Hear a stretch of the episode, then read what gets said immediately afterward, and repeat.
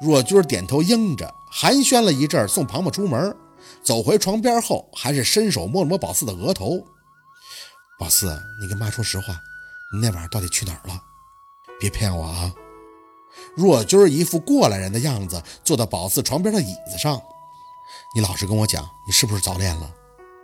妈，我不想念了。若君大惊，完全没预料到宝四会突然说这个。你不念了，你要干什么呀？去打工啊？你这么小能做什么呀？你，我想回老家。宝四很平静地阐述着自己的意愿，在舅老爷的身边，一心一意地做我想做的事儿，该做好的事儿。舅老爷的书有整整一屋子，可这些年我看的太少了，心不静。我现在想好好努努力，安心的把他的书看完。我想做个先生，让薛家人脸上有光。若君的舌头像是不好使了，你你你，没有理会若君的反应。宝四自顾自地说着：“你以前就说过，考大学也没有先生这个专业，我要选什么专业呢？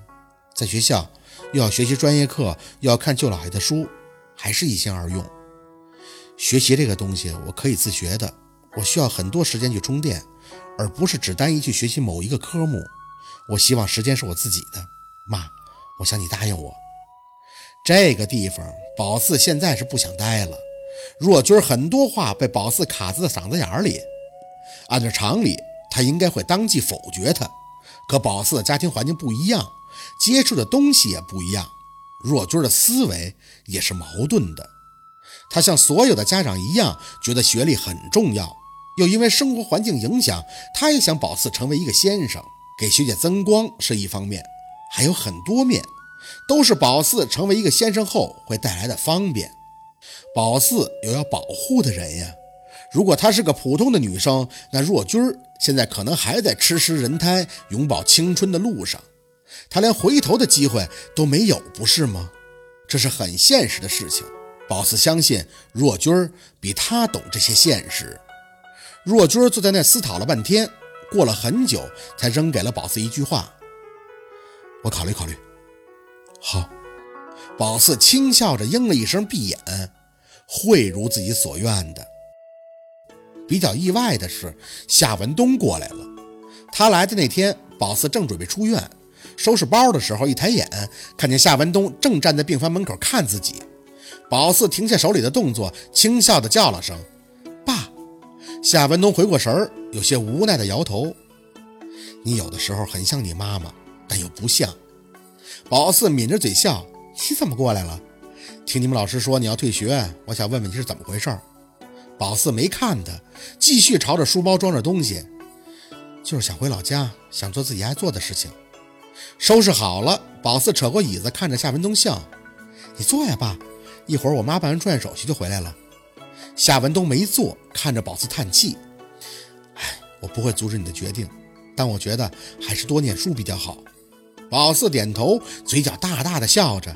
有力气以后，最愿意做的就是这个表情。我知道啊，我要好好学习嘛。我会的，只不过就是回老家去学习了，都一样的。那就不回来了吗？宝四愣了一下，随后又变成没心没肺的样子。不知道呢，再说呗。不过我想以后我也得全国各地的跑，不能一直在这儿的。夏文东点了点头，沉了沉气，看宝四张口。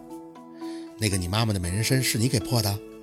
宝四嘿嘿的笑了笑，没接茬儿，抬眼就见若君进来了。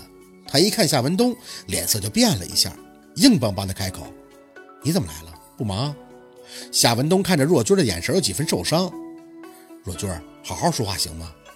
若君不耐烦的摆手：“我什么都不想说，该说的都说了，你让让，我跟宝四要回去了。”宝四很平静的看着这一切，他们之间的这种模式。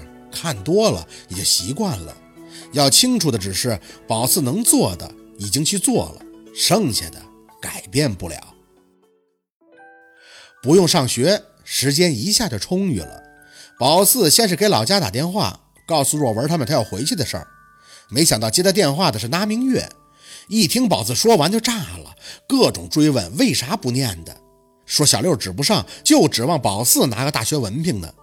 最后没办法，只能把电话给若君儿，让若君儿跟那明月沟通。听见若君儿说了半天，最后一句话说得很清楚。他说：“二嫂，我知道你跟我二哥的想法，可现在学都退完了，路是孩子自己走的，咱们还是尊重宝四的决定吧。宝四的决定，对，是宝四的决定。宝四没把时间赶得太紧，先去看了朝阳，和他一起去福利院看孩子们。干活的时候还特意跟他讲，说要是想出国的话，就尽快走。总感觉他额头的那个痣耽误事儿。他对宝四要离开的事儿很惊讶，很不理解他为什么在这个节骨眼上不念回老家。宝四没解释太多，笑嘻嘻地说不爱念了，说就这成绩挂个本下来也一样。想开了，有没有学历都是一样的。在本子上记下他的电话、手机卡，回家就准备扔了。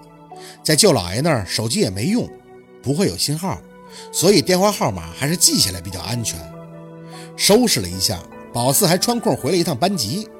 小三年下来，他这个人缘还算是不好不赖。有人说宝四解脱，有人为他惋惜。就庞庞哭得最凶，背地里他说好端端的为什么要走？回老家有什么好？宝四不想再哭了，滋味不好受。装好书走的时候，庞庞翘了课。他说他翘多少课，老师都不再多问的。反正他也就是个等着上专科的料。他们两个拉手去了海边，很冷，风很劲，海浪迎面过来的时候，衣服都要吹透了。庞庞问宝四为什么到这儿来？夏天还好，冬天来海边遭罪。宝四说他是山脚下长大的孩子，看见了海就稀罕。这座城市最喜欢的就是海。抡圆了胳膊，宝四一个大力把一个装着透明液体的玻璃瓶子扔到了海里。庞庞问他那是什么，宝四笑得眼睛眯起来的看着他，大声的回道：“没用的东西。”庞庞圆圆的脸上有些复杂。宝四不是那么容易能忘掉吧？其实我觉得你们还是互相喜欢，对不对？宝四揽住他的肩膀，眼睛则看着大海的方向。胖。我对你唯一的要求呢，就是希望你以后不要再提他，一个字儿都不要提，好吗？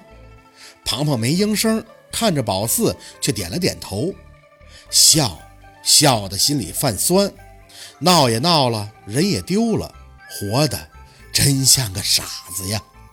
不过宝四还是在心底说了一声，要谢谢陆二。谢谢他帮自己做了决定，谢谢他让宝四能为自己迷茫的人生痛快地做出选择。如果未来的哪一刻那个人不幸想起了宝四，那宝四祝他永远不幸福。好，今天的故事就到这里了，感谢您的收听。喜欢听白好故事更加精彩，我们明天见。